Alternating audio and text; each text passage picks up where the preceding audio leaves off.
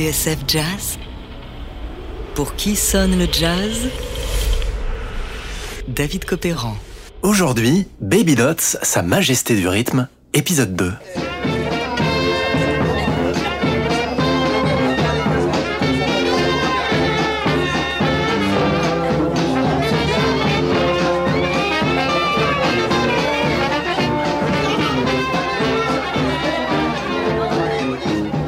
Caisse, cymbales et roulement de tambour, dans la dernière émission, on a vu comment Baby Dots s'est imprégné d'une culture du rythme à la Nouvelle-Orléans au début du XXe siècle. Marche, fanfare, danse, funérailles, c'est tout un lexique de la batterie que l'adolescent a digéré au contact des pionniers comme Louis Cottrell. D'autres musiciens, Kidori, Buddy Bolden et Buck Johnson, ont également participé à façonner son oreille. Ne lui reste qu'à réunir un à un les divers instruments de percussion qui, mis ensemble, vont donner naissance à la batterie moderne, le seul instrument inventé par le jazz.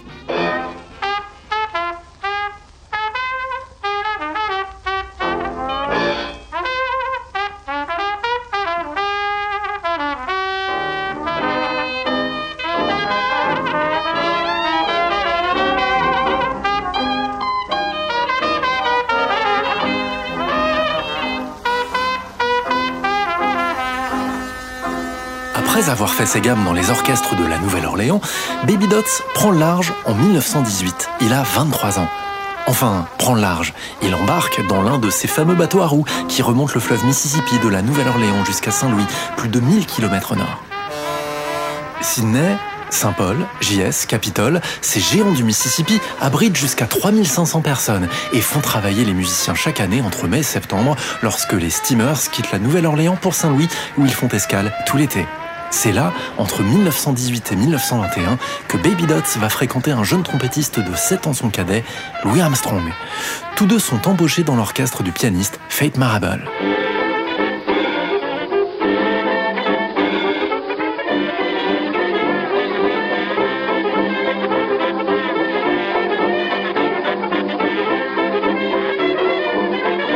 Dans son livre Little Louis, Armstrong intime, Claire Julia revient sur ce funeste épisode où Baby Dots, déjà connu pour ses penchants alcooliques, embarque totalement ivre après une escale.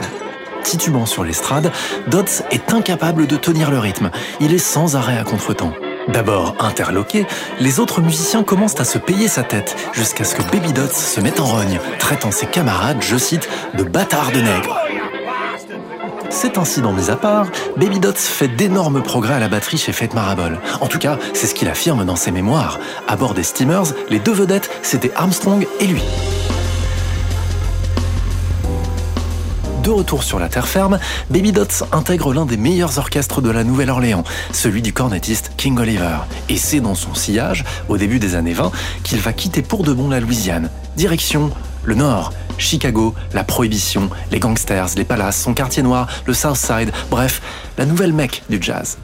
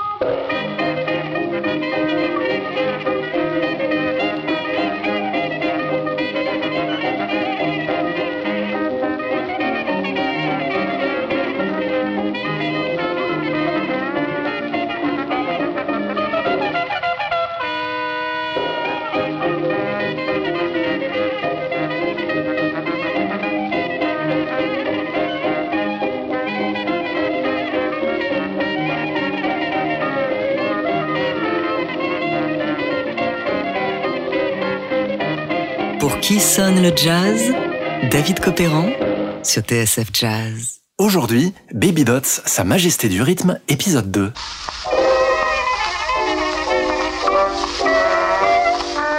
Le 5 avril 1923, le Creole Jazz Band du cornettiste King Oliver, avec à la batterie Baby Dots, prend le train jusqu'à Richmond, dans l'Indiana, à 400 km de Chicago. Un événement d'importance, c'est la première fois qu'Oliver et ses hommes mettent les pieds dans un studio d'enregistrement. Alors évidemment, la technique est sommaire et chacun doit trouver sa place autour du micro, comme il peut.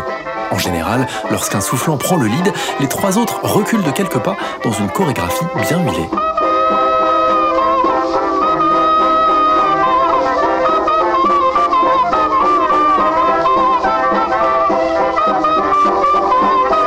Quant à la batterie, ma foi, elle est réduite à la portion congrue. Pour être sûr qu'elle ne recouvre pas les autres instruments, on la relègue tout au fond du studio. On l'entend beaucoup moins que Bill Johnson et son banjo par exemple.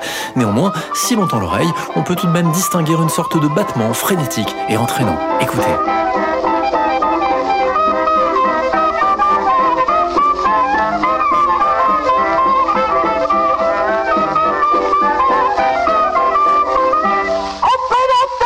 Celui qui vient de hurler là, c'est Bill Johnson justement.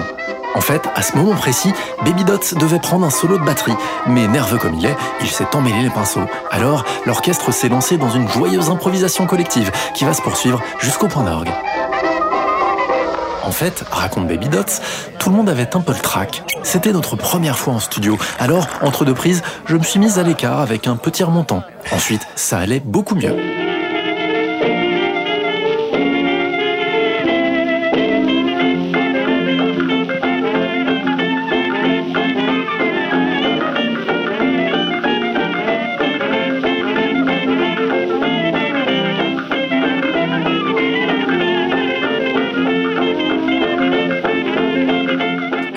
Canal Street Blues, Baby Dots se lance dans une démonstration de woodblock, ce petit cylindre en bois qu'il fait parler et avec lequel il jongle entre les rythmes. Là encore, tendez l'oreille.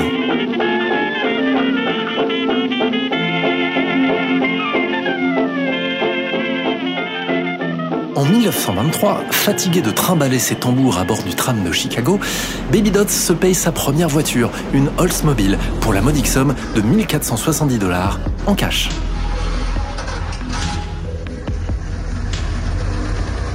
Personne ne voulait se porter garant pour moi, explique le batteur. Les gars de l'orchestre savaient que je buvais trop. Ils refusaient d'avoir ma mort sur la conscience.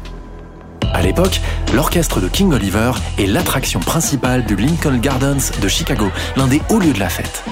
Le plus grand dancehall de la ville, si l'on en croit les encarts publicitaires. Tenu par la pègre, c'est l'un des phares du Southside, à l'entrée du quartier noir de Bronzeville. Les nuits sont agitées et l'on y règle parfois ses comptes à coups de revolver. Baby Dots, lui, retrouve Louis Armstrong qu'Oliver a fait venir expressément depuis la Nouvelle-Orléans.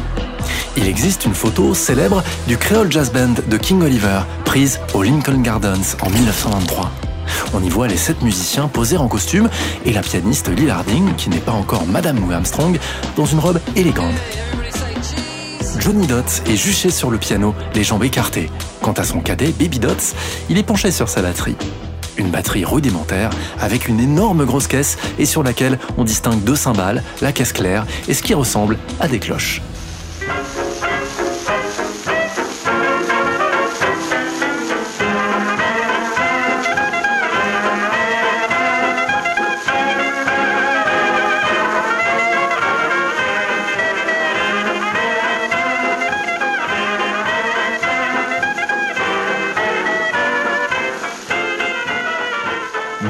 Béni du Lincoln Gardens est bientôt révolu.